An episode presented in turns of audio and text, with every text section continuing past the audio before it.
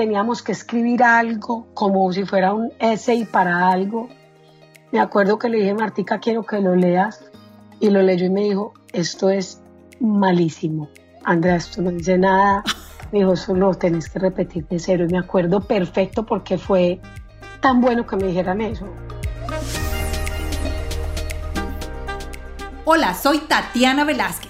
Cada semana dirigimos nuestras luces y toda la atención hacia una latina que con su inteligencia, talento y servicio está elevando nuestra comunidad y pavimentando el camino para las que venimos detrás. Ellas son innovadoras, empresarias, científicas, celebridades, pero sobre todo heroínas del día a día. Sus acciones, valentía y dedicación nos dicen en voz alta que como mujeres hacemos la diferencia y hoy pueden ser tus mentoras. Bienvenidas a Latinas Mastermind. Hola, bienvenidos al episodio número 11 de Latinas Mastermind. El día de hoy tenemos a una mujer colombiana, una latina, que se ha movido por muchos países del mundo. Es publicista, ha sido empresaria, es inversionista y ahora se dedica a ser una de las tiburones en Shark Tank Colombia. Hoy tenemos con nosotros a Andrea Arnau y nos va a contar muchas historias personales que la han hecho crecer y la han llevado al lugar donde se encuentra hoy. Andrea nos va a contar toda su experiencia trabajando en agencias de publicidad, pero sobre todo de la creación de su propia empresa, de una agencia digital, cuando ni siquiera las páginas web era algo que funcionara y que fuera tan común como lo es ahora. Ella también nos cuenta su experiencia de inversionista y de cómo guiar a los empresarios para que su empresa se volviera bonita y más atractiva para los inversionistas. Además, nos cuenta toda su experiencia por Shark Tank y nos cuenta todo lo que ha aprendido de cada uno de los tiburones que se sientan semana a semana al lado de ella a escuchar a los emprendedores colombianos. Andrea compartió con nosotros muchas experiencias personales y eso la hace una persona que nos va a enseñar y una mentora. Comencemos con el episodio del día de hoy con Andrea Arna. Hola Andrea, ¿cómo estás? Hola Tati, qué rico estar aquí. Yo estoy feliz de que me hayas aceptado esta invitación porque hay muchas cosas de tu vida que a pesar de que nos conocimos y estuvimos acompañadas por un tiempo, ya después nos desconectamos, pero igual yo te seguía. Entonces me encanta que, que estemos ahí. Vamos a empezar, André, por algo muy fácil. Y es que nos cuentes quién es Andrea Arnau. Katy, qué pregunta. Esa pregunta es más difícil de lo que uno cree, porque cuando uno le dicen que se define a uno muchas veces, entonces empieza por lo que hace laboralmente. Exacto. Como si eso fuera pues lo que lo definiera uno. Pero entonces empecemos por ahí. Yo soy publicista, por eso nos conocemos. Exacto. Crecí en el mundo de la publicidad, mis papás son publicistas ambos, entonces yo seguí ese camino. Eh, hace un par de años, hace cinco años, empecé a trabajar más en company building, más a construir compañías, pero desde el año 2000, eh, incluso desde la época que estaba en publicidad, venía trabajando más que nada con proyectos digitales, muy curiosa por el mundo digital. Y cuando pues fundé una agencia, que fue cuando nos conocimos, después eh, vendí esa, esa agencia a mis socios, después construí, eh, armé otra con otros socios y no funcionó muy bien y me fui de ahí.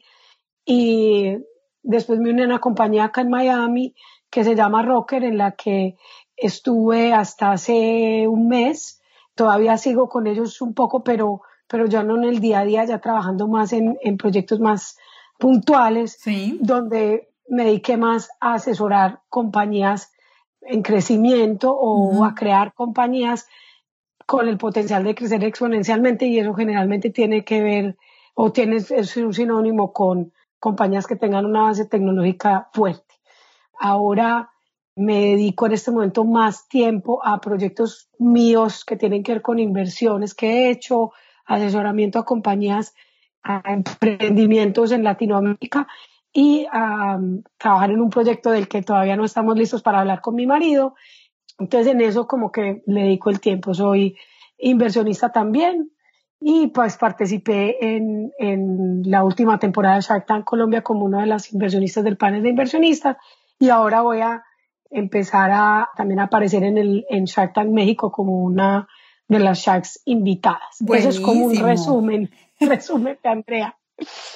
Soy deportista. Eso es. Soy muy deportista. Me gusta mucho correr, me mantengo la mediana sanidad que conservo es gracias a que eh, hago deporte, pues trato de hacer deporte seis veces a la semana. Entonces, ah. Perfecto. Esa es Andrea, perfecto. Andrea, ¿dónde naciste? Yo soy paisa, yo nací en Medellín. Al que no te haya cogido el acento. Exacto, en la clínica del Rosario, como nació media. Medio Medellín. Yo nací en la Luz Castro de Gutiérrez. Ah. En el hospital del municipio en ese momento mi mamá trabajaba para el municipio de Medellín, entonces la Luz Castro de Gutiérrez. Imagínate. bueno, eres de Medellín. ¿Y mm, qué hiciste en tu infancia? ¿Cómo fue tu infancia? ¿Cómo está tu familia constituida? Tati, somos mm, mi papá y mi mamá que pues em, tienen que 45 años de casados, 46. sí, amo esa pareja. Eso, llevan toda la vida juntos, están aquí conmigo en Miami porque vinieron de visita y no se pudieron ir para Colombia, no alcanzaron a irse, entonces estamos, digamos, viviendo un momento maravilloso de que ni planeándolo pues hubiéramos podido lograr estar tanto tiempo juntos ha sido la locura. Eso sí, pues una comedera impresionante porque mis papás los dos cocinan delicioso.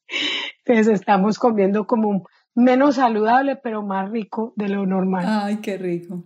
Y mi hermanito, que no es tan chiquito, que tiene 40 años, que 41 de hecho, que es Lucas, que es cantante, lanzó su última canción ayer, está en la, ayer la lanzó en YouTube, se llama Lucas, Me Lucas encantó. Me encantó, la vi ayer, la vi ayer. André, yo tengo un recuerdo contigo mm, que no, no sé si te acuerdas. Cuando trabajábamos en la agencia eh, y, y, estaban construyendo las nuevas oficinas, tú te mudaste a trabajar con nosotros. En el Virrey. En el Parque del Virrey, exacto. Entonces, no sé por qué tu computador quedó al frente del mío. Porque quitaron los paneles, porque los tenían que llevar. Todo. Yo me acuerdo perfectamente. Exacto. Entonces, quedamos así, frente a frente, computador, solo así, teníamos que hacer así y hablábamos.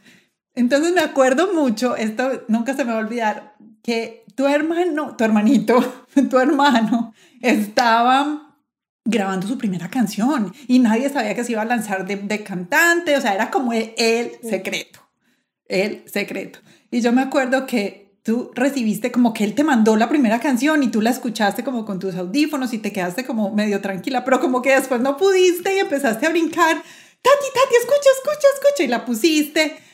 A mí me encanta, pero es que yo soy la hermana, por favor dime cómo te parece. Pero entonces me, después de que la compartiste me dijiste como, no puedes decir nada. Sí. Me acuerdo mucho de ese momento porque fue como, como inesperado. Como Seguramente fue o te doy mi vida o de rodillas, que fueron... Te doy mi vida. Creo que, sí, o de rodillas. Una de las dos, porque las dos son canciones muy, muy del, de ese disco, los primeros sencillos de ese disco fueron esas dos. Eso, y, él, y fue que como que él te la mandó en ese instante y no fue, esto, yo me acuerdo mucho de ese momento porque fue como un momento como que me impactó, como que estábamos trabajando y como que saltó Ay, Sí, tan bueno, me acuerdo mucho de esa época. Tan bueno, muchísimo. tan rico, ¿cierto? Con el parque ahí al frente, bueno. espectacular. Fue una experiencia muy buena. Bueno, entonces, entonces tienes, bueno, tienes a, a Lucas, ¿Cómo eso fue tu relación con él? O sea, ¿son hermanos eh, muy unidos, no tan Somos unidos? Súper unidos desde chiquitos. O sea, Lucas siempre fue muy, muy, muy maduro para su edad. Entonces él siempre era como que siempre andaba conmigo. Y yo siempre muy maternal y, y mis papás trabajaban mucho. Entonces yo me mantenía con él, yo lo cuidaba un montón y, y siempre con mis amigas me lo llevaba y, y, siempre hemos sido muy, muy amigos y hasta el día de hoy yo pues creo que soy su mayor fan y hablo con él muchísimo, somos muy cercanos. Qué chévere. ¿Cuál es uno de esos ah, momentos que puedes recordar de tu infancia con mayor anhelo? O sea, como, no anhelo, sino como que este es un recuerdo tan bueno de mi infancia que lo quiero tener siempre. ¿Con Lucas o en general?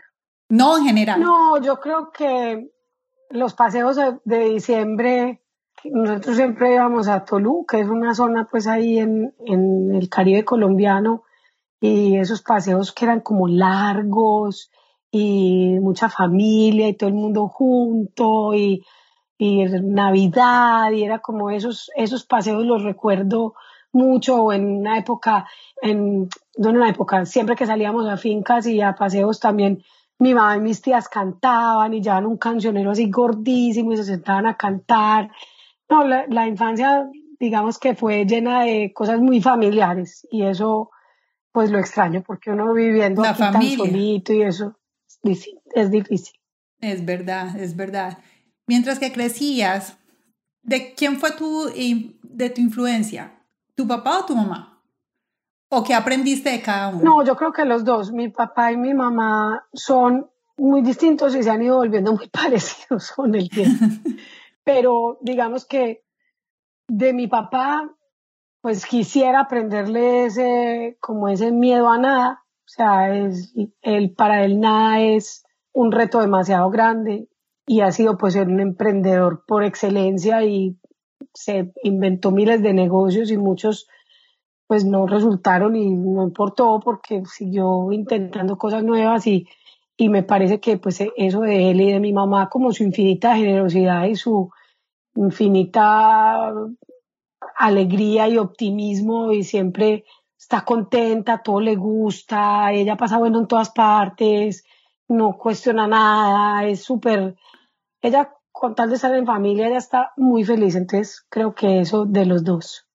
Súper chévere. André, ¿qué fue lo que más te... O sea, llegar a trabajar a una agencia, porque éramos una agencia bien grande y éramos una agencia bien, digamos, activa en el medio colombiano. Llegar a trabajar a esa agencia después de que te graduaste, ¿qué fue más duro para ti de ser la hija del dueño? No, eso, fue, eso, eso es una cosa muy difícil porque, mira, desde que yo me presenté a la Bolivariana, yo salí del colegio iba a estudiar en la Bolivariana en Medellín, publicidad. El día que yo me presenté a la entrevista, que eso es, yo no sé, eso me imagino que es como seis meses por ahí antes de que uno sale del colegio. El día que fui a la entrevista, a mí me preguntaron en la entrevista, me dijeron, ¿usted cree que porque es la hija de Michelle Arnau va a pasar? Y yo dije, eh, qué maluquera esto, pues. Porque entonces yo ya pensé, entonces si hago un trabajo bien, entonces me van a decir que me lo hizo mi papá. Y si lo hago mal, van a decir, ¡ah! siendo la hija de mi serrano y lo hizo mal. O sea, nunca va a ser. Entonces yo al final terminé estudiando acá en Estados Unidos, muy liberada de esa, de esa sombra. Los profesores míos no tenían ni idea, obviamente que era mi papá, pero es que ni siquiera sabían casi que era Colombia. No era, era como una cosa muy, muy, muy lejana. Entonces, cuando yo llegué a la oficina, yo siento que yo tuve que esforzarme, no sé si el doble, el triple o el cuádruple o cuánto, porque yo sí tenía un afán muy grande de, de demostrar que yo estaba ahí, claro, obviamente, ¿a dónde más me iba a ir a trabajar si había estudiado publicidad? No me iba a ir a estudiar, a trabajar a la competencia, pero sí tenía muchas ganas de demostrar que yo no estaba ahí por eso. Entonces, pues, digamos que tal vez lo más difícil, y, y te acuerdas de Rodrigo Olivar, que es mi gran amigo y lo adoro, y todavía me hace bullying en Twitter todos los días, pero somos muy, muy cercanos, fuimos socios y espero algún día volver a ser socia de él en algo porque fuimos, fuimos de verdad muy felices trabajando juntos, pero Rodri me hizo la vida imposible. Claro, como el buen creativo muy bully. y me la hizo imposible porque él, decía, tanto creativo decía, ahí viene, viene, viene, y organizaba a la gente para que me la montara. Pues porque éramos muy chiquitos y muy maduros también, pero pero eso fue duro, eso fue duro. Bien, uno siendo de cuentas y el otro creativo, pues tú sabes cómo es la cosa de difícil. No, y eso es, sí, eso es más difícil. eso es más difícil. Bueno, entonces seguiste y trabajaste en la agencia, eh, montaste tu propia empresa digital, trabajaste en ella por mucho tiempo, la vendiste. ¿Cómo fue tu experiencia como empresaria? Bueno, digamos que esa fue una experiencia bien bonita porque tiene además muchas, como que muchas etapas. La primera, pues, fue uno crear una compañía digital en un momento en el que había dos millones de usuarios de Internet en Colombia o hasta menos. Entonces ir a un cliente y decirle que tenía que hacer su website y que tenía que hacer su campaña de banners, que era básicamente lo único que había en ese momento, y de pronto mandar unos mails, era como, ¿por qué? ¿Para qué eso? Si nadie entra a internet. Y entonces era como, no, pero entre, aprenda rápido antes de que nadie le coja ventaja. Es más. Educar, te tocó educar. Educar y también ir y vender cosas, por ejemplo, proyectos de infraestructura que yo entendía al 1%, porque en esa época uno no se capacitaba, no había todo este montón de cosas, no era como, ah, voy a entrar a, eh, no sé, YouTube. YouTube, y, ahí voy a aprender sobre servidores. No, yo me compraba la revista PC World, que era una revista súper técnica, y yo me la leía de principio a fin y me la leía toda, y yo no entendía nada, pero yo me la leía toda porque yo decía, algo queda, algo, algo queda. y, y a veces, como éramos una compañía chiquita, entonces habían dos citas a la vez, entonces me acuerdo una vez me tocó ir a una de las compañías del grupo a vender una cosa de hosting. O sea, era súper enredado y me preguntaban unas cosas y yo era tan enredada. Digamos que esa época de, de experimentación y de, y de educar y de también nosotros mismos aprender a las patadas fue muy bonita. Y ya después otra época, digamos, muy especial fue cuando decidimos traer la compañía acá eh, a Miami, que yo encontré una oportunidad aquí de, de, formar la compañía aquí en Miami, vender los servicios a clientes acá a través de también de la agencia de otra de DDB que estaba aquí también, pero era otra estructura totalmente distinta. Y trabajamos desde aquí para clientes muy, muy grandes como McDonald's o como Hyundai o como eh, Royal Caribbean, H&R Block, o sea, compañías Budweiser, todas las compañías como muy, muy chéveres, State Farm, muchas compañías muy, muy grandes y hacíamos la creatividad en Colombia, la hacía Rodri con su equipo. Rodri, ajá. Y acá hacíamos la parte estratégica y la parte, digamos, de comercial, pues la parte como de ventas y, de ejecutivo de, de cuenta y eso estábamos acá. Y eso fue súper lindo porque, pues primero porque la compañía creció mucho, no solo por lo por la facturación que teníamos de acá, sino porque crecimos mucho en conocimiento. O sea, la gente que trabajaba para estas marcas se tenía que actualizar mucho más rápido que las marcas colombianas y eso nos servía mucho en Colombia como validación de que no éramos un garaje con cuatro muchachitos haciendo ahí cualquier cosita, sino que éramos una compañía más legítima. Entonces, eso fue, eso fue una, una experiencia muy, muy bonita que recuerdo con muchísimo cariño y que realmente extraño y, es, y que digamos que fue un momento muy, muy especial. ¿Y hasta cuánto tuviste a, a la compañía? ¿Cuánto tiempo estuviste aquí en, en, Estados Unidos con ellos y en Colombia? Nosotros la abrimos acá en el, a ver, la compañía la, la, fundamos en Colombia en el año 2000, después yo me vine acá en el 2004, estuve hasta el 2011 y después en el 2011 me regresé a Colombia y crecí. Eso es más o menos la cronología. Entonces estuve acá de 2004 a 2011, más o menos. ¿Y qué siguió después? Después de eso, yo vendí, me quedé como empleada de la compañía tal vez un poco menos del año.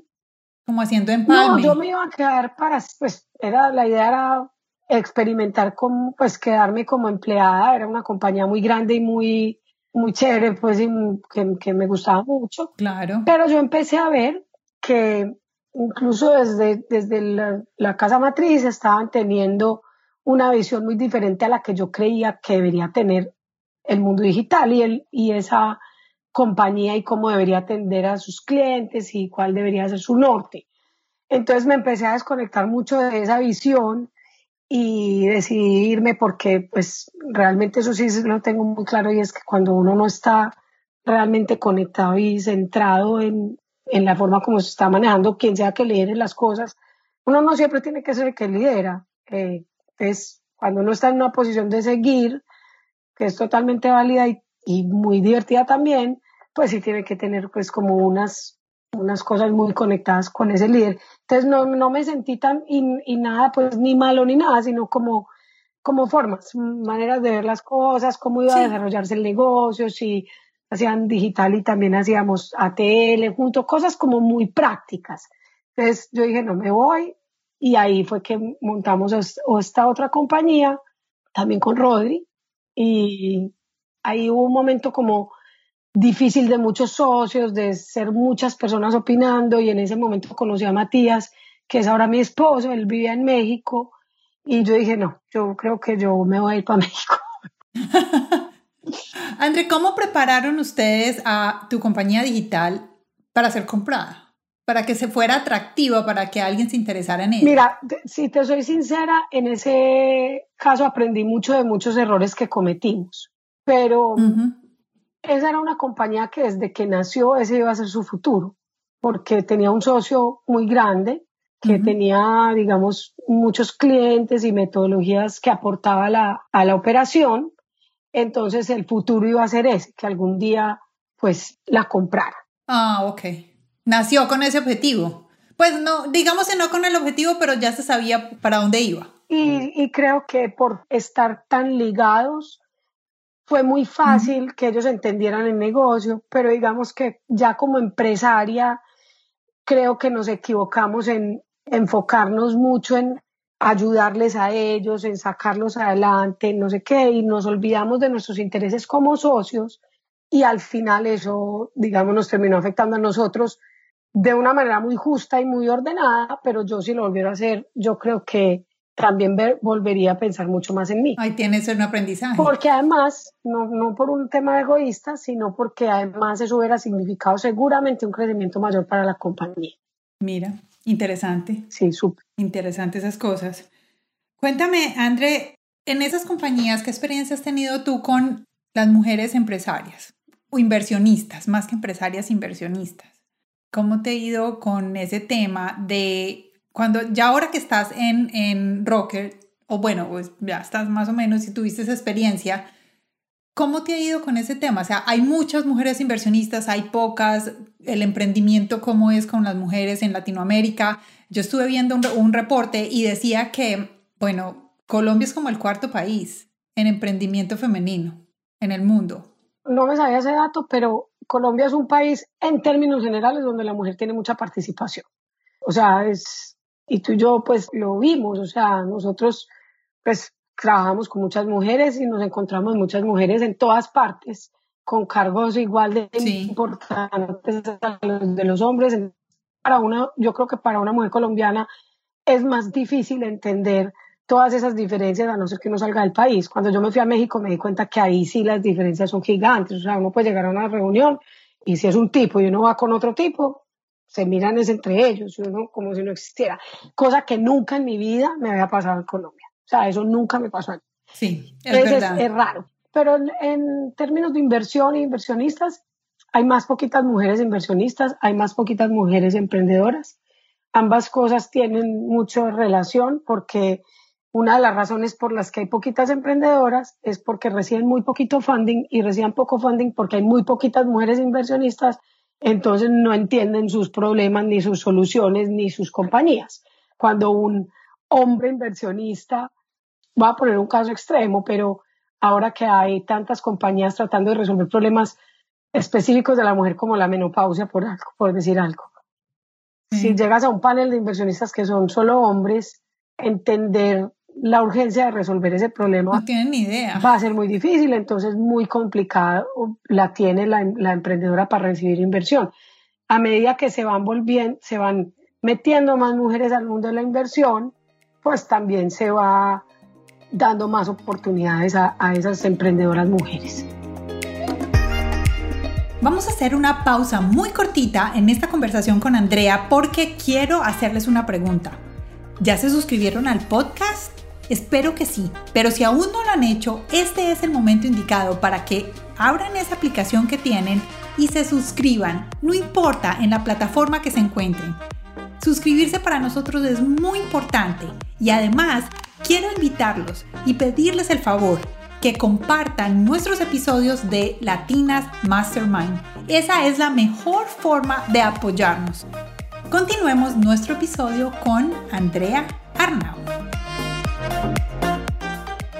Bueno, André, y después entonces empezaste a trabajar en Rocker y cómo llegaste al Shark Tank. ¿Cómo te, No voy a hablar tanto del Shark Tank, ¿cómo te volviste inversionista? Pues mucho por Shark Tank porque la verdad, digamos que antes había hecho un par de inversiones más, digamos, más pasivas o menos profesionalmente, digamos. Yo llevaba ya varios años trabajando en ayudarle a las compañías a volverse invertibles, o sea, ayudarles a emprendedores atractivas a volverse atractivos para inversionistas. Okay. Yo misma había levantado capital para una de las compañías del portafolio de Rocker, entonces como que ya había entendido mucho ese mundo, pero cuando llegó Shark Tank me invitaron a ser pues parte de este panel por una amiga que me conoce desde la universidad, su esposo, le preguntaron que si conocía alguna mujer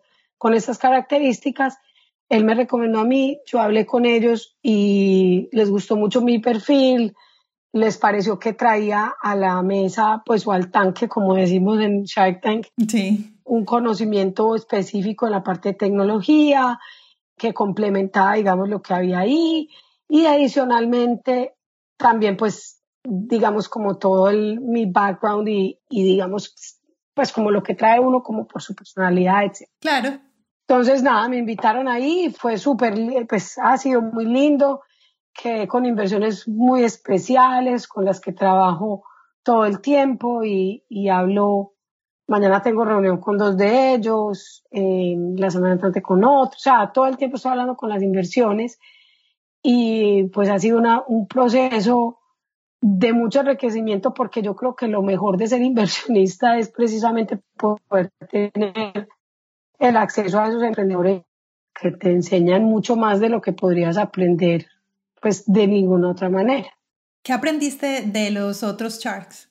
No, pues de cada uno muchas cosas muy diferentes y, y son todos muy distintos entre ellos. Hay unos muy hábiles para manejar el programa, por ejemplo. Hay cosas que, sea, porque es que a uno lo invitan a un programa de esos y tú no sé, todo el mundo lo verá diferente, pero yo lo que más me preocupaba era, es un tiempo muy corto cuando uno toma una decisión o cuando uno hace una asesoría o cuando uno analiza una compañía en cualquier sentido, uno no lo hace en 40 minutos, uno lo hace en semanas. Las presentaciones duran 40 minutos, bueno, en televisión las vemos cortas, pero duran 40 minutos 40 promedio. minutos y además tú no sabes qué va a entrar. O sea, yo les dije, cuando acepté, les dije, ah, bueno, me pueden mandar la lista de las compañías. No, no, no, Andrea, ¿cómo así? Eso es cuando entran ahí. Y yo, ah, ¿me puedes mandar sorpresa, sorpresa. la lista de las industrias? Y me dijeron, las industrias son todas. Y yo, ah, ¿cómo?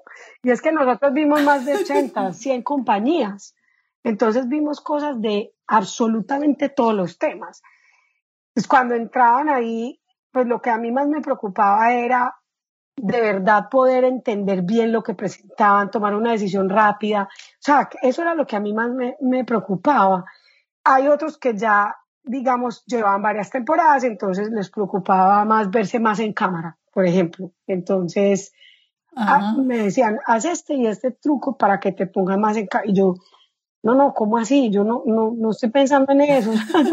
yo, lo que quiero es, es poder hablar con, con ellos y tomar una decisión porque esto no es un casino, esto no es un concurso de popularidad, yo no estoy aquí pues para, ay, acá le pongo esa plata, si no me gusta, para verme cool y para que me quieran y les parezca bacana, no, no.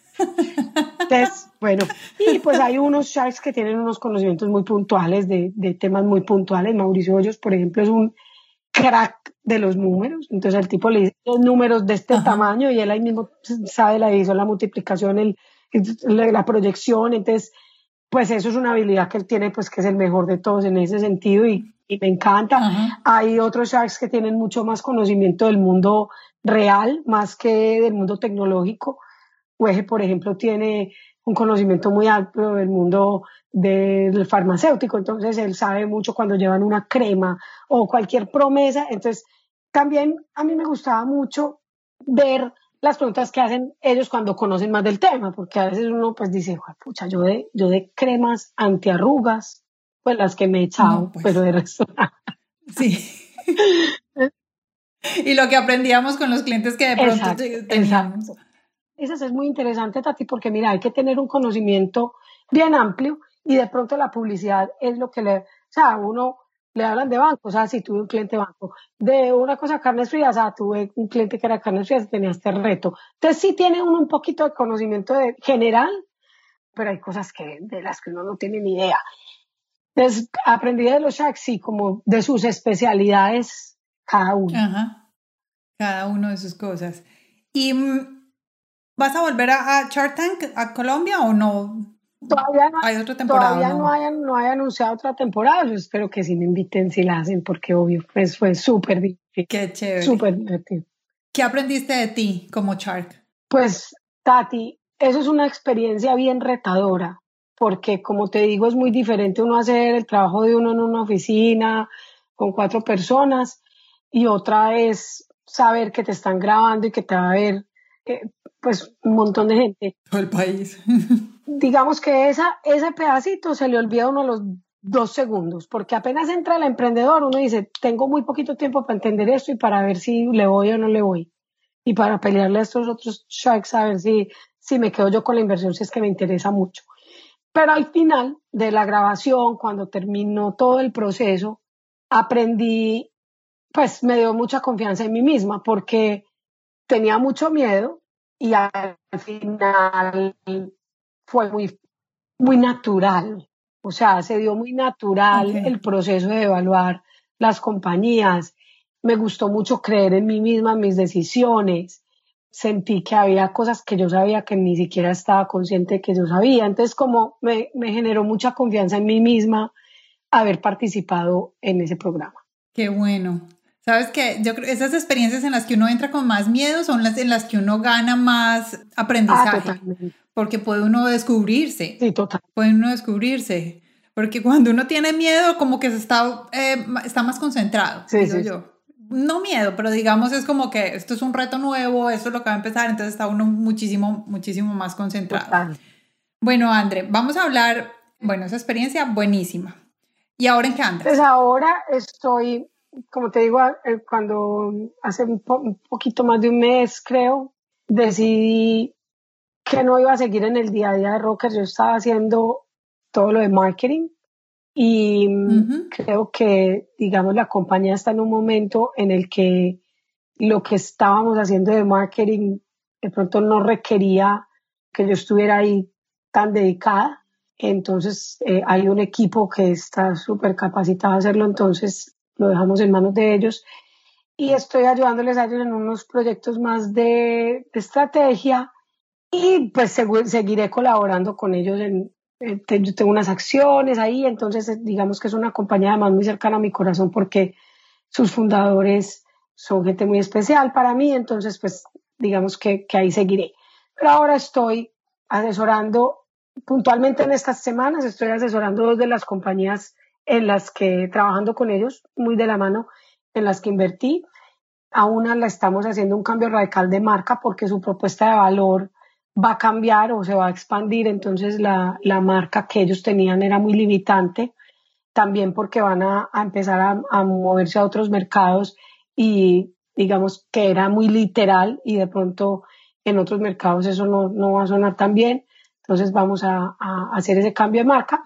Y hay otro en que le estoy ayudando a mirar cómo es que su siguiente paso para, para convertirse en una compañía exponencial y que pueda levantar otra ronda de inversión con ojalá inversionistas, digamos, más institucionales que tienen unas exigencias un poco distintas. Ahora, entonces vamos, ya, ya se nos está terminando el tiempo, pero vamos a hablar, ¿quiénes han sido tus mentores? Este podcast está dedicado a que seamos mentoras de otras que vienen detrás. Entonces, ¿quiénes han sido tus mentores? Pues mira, yo no he tenido como programas de mentoría así formales, como hay gente que sí los ha tenido, pero digamos que gente de quien he aprendido mucho en el camino han sido, pues obviamente mis papás, obviamente mis grandes mentores.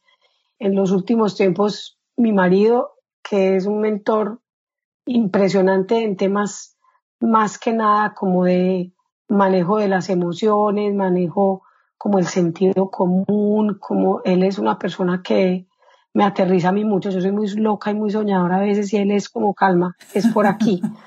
Entonces, pues, él, él muy, muy especial en, en, ese sentido. Y tengo pues por ahí gente que sigo más lejana, pero que le sigo el hilo, eh, ya sea porque leo sus newsletters o porque, o porque estoy suscrita a alguna cosa de algún tipo de, de ellos. También tengo una psicóloga que me ha acompañado durante 20 años haciendo terapia todos los meses y con ella simplemente, pues no porque tengo un problema la llamo, sino que en general la mantengo informada de lo que va pasando en mi vida y ella me ayuda muchas veces también a centrar mis, mis decisiones. A desatar los nudos. Y pues yo creo que uno tiene mentores por todos lados, entre pues los amigos que bien elige y que admira y pues aprende de todos ellos.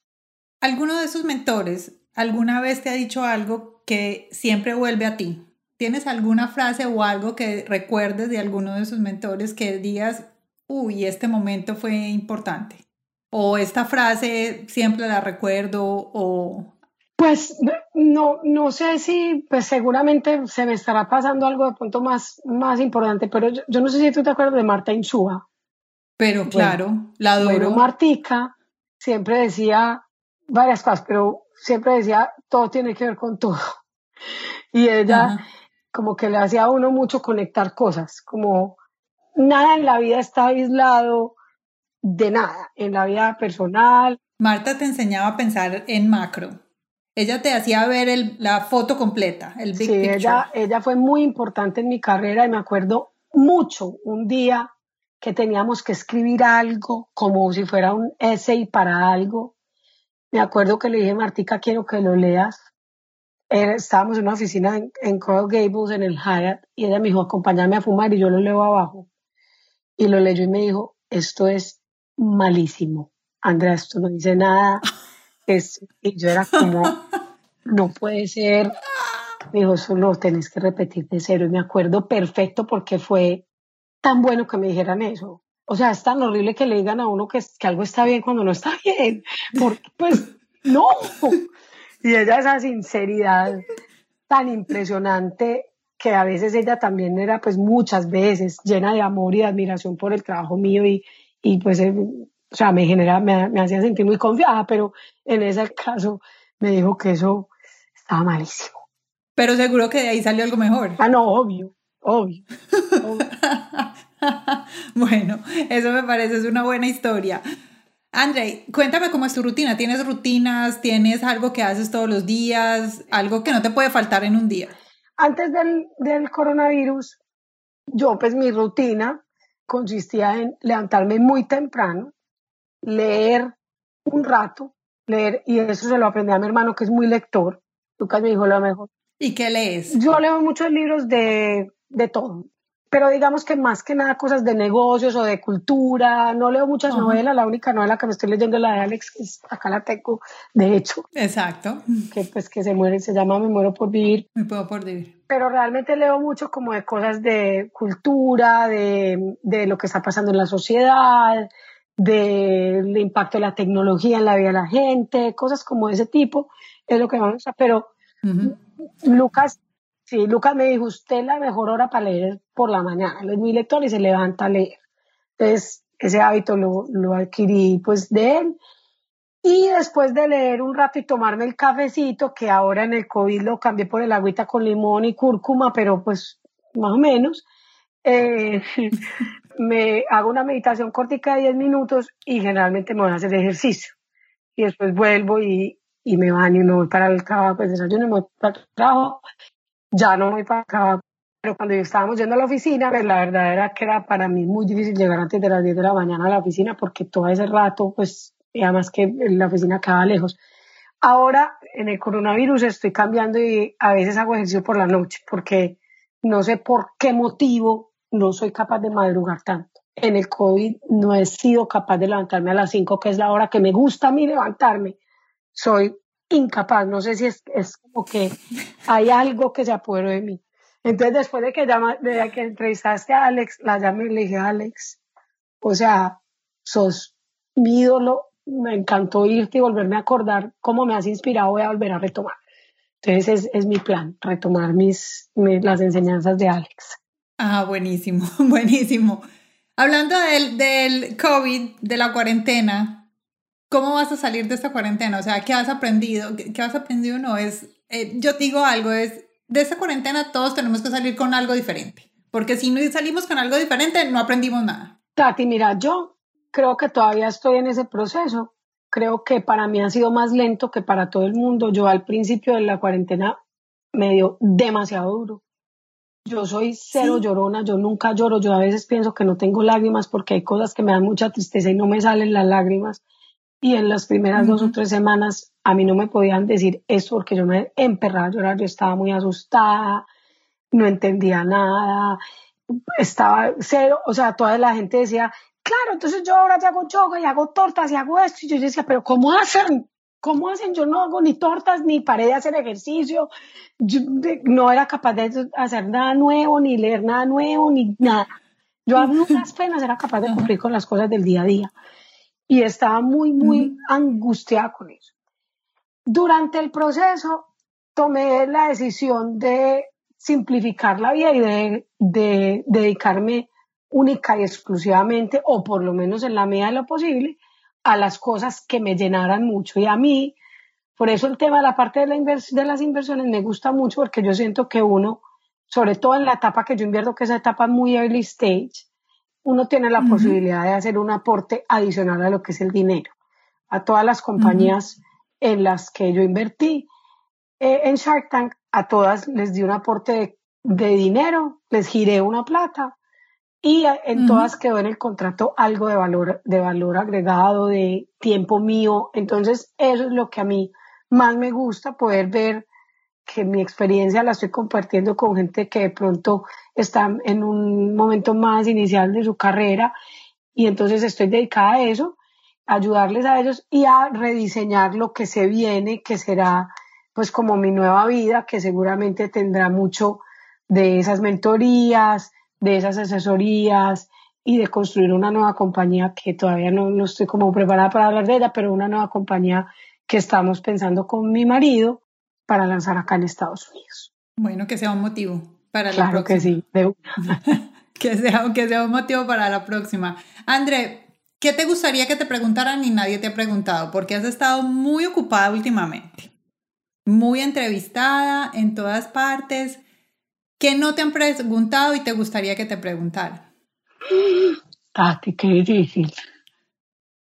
No, yo creo que, mm, no sé, yo tal vez una cosa que no te he contado que es parte importante, pues ya que esta es una entrevista tan personal y tan de la vida mía, pues no, no hablé de mis hijastros que son fundamentales en nuestra vida. Eh, Mati tiene tres hijos. En Argentina aprendí de ellos que se dice hijo de corazón o mamá de corazón a los padrastros y madrastras. Y eso es demasiado lindo, es algo muy, muy bonito. Demasiado. Y para mí eso ha sido una experiencia transformadora, pues a pesar de el dolor de estar tan lejos de ellos, sobre todo ahora, ahora porque nosotros vamos con mucha frecuencia y ellos también pasan mucho tiempo con nosotros en vacaciones, se quedan dos, tres meses con nosotros y, es lo más lindo que ha habido en la vida, es tener la oportunidad de, de ser mamá, darle un poquito ese título a las mamás de verdad, que yo las respeto mucho y por eso, o sea, si no fuera porque ese respeto que les tengo a ellas, les diría a mis hijos, porque todos los días hablamos con ellos, todos los días estamos muy pendientes y eso es, digamos, una parte muy importante de mi vida y con la que me siento muy, muy afortunada. Ay, qué bonito. Gracias, André. Gracias por compartirnos esa parte. Yo hoy quiero hacerte un reconocimiento, porque como mujer colombiana estás poniendo nuestro nombre muy arriba, porque estás demostrando no solo inteligencia, sino mucho corazón en lo que haces, conexión con tu mente, tu corazón, tus inversiones se ve esa dedicación que le pones. Entonces yo quiero darte ese reconocimiento por las mujeres colombianas, por las mujeres paisas y por las mujeres latinas. Y espero que sigas así, que sigas creciendo, que sigas para adelante y que podamos volvernos a hablar en algún otro momento con más cosas nuevas. La última cosa que quiero eh, preguntarte es, ¿Cómo podemos apoyarte? ¿Dónde la gente te puede seguir? ¿Tienes un website? ¿Cuáles son tus redes sociales? Mira, en este momento mis redes sociales son Andreópolis en, en Instagram y en Twitter. Eh, Andrea Arnau en LinkedIn y, y en, en, Facebook, la verdad no pongo casi nada. todavía no tengo el website. Eso es muy típico, muy típico de alguien que trabaja en digital. Había estado muy, digamos que he sido mala en la creación de mi marca personal. Digamos que esto llegó a mí como una sorpresa, como un balde de agua fría. Yo he tenido muchísimo trabajo desde Shark Tank. Se me incrementó el trabajo, se me triplicó porque, como te digo, soy una inversionista que me gusta mucho estar pendiente de mis inversiones y apoyarlos mucho. Entonces, he tenido cero tiempo de construirlo. La verdad es, estoy tarde en eso porque sí, una cosa, Tati, que me regaló este programa es una plataforma que también da mucha responsabilidad. Yo te agradezco mucho que me hayas hecho ese reconocimiento y espero como honrarlo con lo que haga y con lo que pueda contribuir a las mujeres colombianas y a las mujeres latinas porque, pues porque es una responsabilidad, o sea, yo tengo un montón de gente que me sigue y que da cosas y, y que yo quisiera poderle ayudar a todo el mundo. Es muy, muy difícil uno responderle a todas las personas y hay personas que definitivamente así quisiera no podría, pero sí quiero construir un método a través del cual sea más fácil comunicarse conmigo y determinar si puedo o no ayudarle a la gente, porque como es de maluco, que lo dejen a uno en leído. Con seguridad es una sensación que estoy dejando en muchas personas y me da mucho, pues me da como mucha incomodidad porque de pronto hay gente que simplemente necesitan un link de algo, necesitan que le conecte a tal persona y, y, y que podría hacerse fácil. Entonces estoy también en proceso de diseñar ese, ese ecosistema, digamos, más, como más profesional, como el de Alex. Bueno, André, terminamos. Muchas gracias. Gracias por compartir todo esto conmigo, con nosotras, con las Latinas Mastermind. Eres una mentora para muchas, lo sé, lo sé. Y a algunas personas les mencioné que hoy iba a estar contigo y, ay, sí, ya la quiero ver. Entonces, súper. No, pues Muchas gracias. Por, por invitarme y por tantas flores. Chao, André. Un abracito y gracias. Chao, Tati. Un beso. ¿Cómo les pareció este episodio con Andrea? A mí me encantó. Aprendí muchas cosas nuevas, pero lo más importante y lo que se queda conmigo de esta conversación es que las mujeres podemos hacer lo que queramos. Solo tenemos que tener muchísima dedicación y creer en nuestra propia historia y en nuestros propios propósitos y hacer que sean posibles. Me encantó. Espero que estén muy bien, que continúen con nosotras aquí en Latinas Mastermind que se suscriban a nuestro podcast porque esa es la mejor manera de que pueden apoyarnos. Además, suscríbanse, inviten a todas las amigas y familiares que tienen. Manden este link por su grupito de WhatsApp. Yo sé que todas tienen uno y me van a hacer muy feliz porque necesitamos llegar a 20 mil downloads de aquí a diciembre. Yo sé que ustedes me van a ayudar, ¿cierto? Bueno, les mando un besito y nos vemos en Instagram, arroba latinasmastermind. Sigan Andrea, arroba Andreopolis. Un abracito y nos vemos en el próximo episodio. ¡Chao!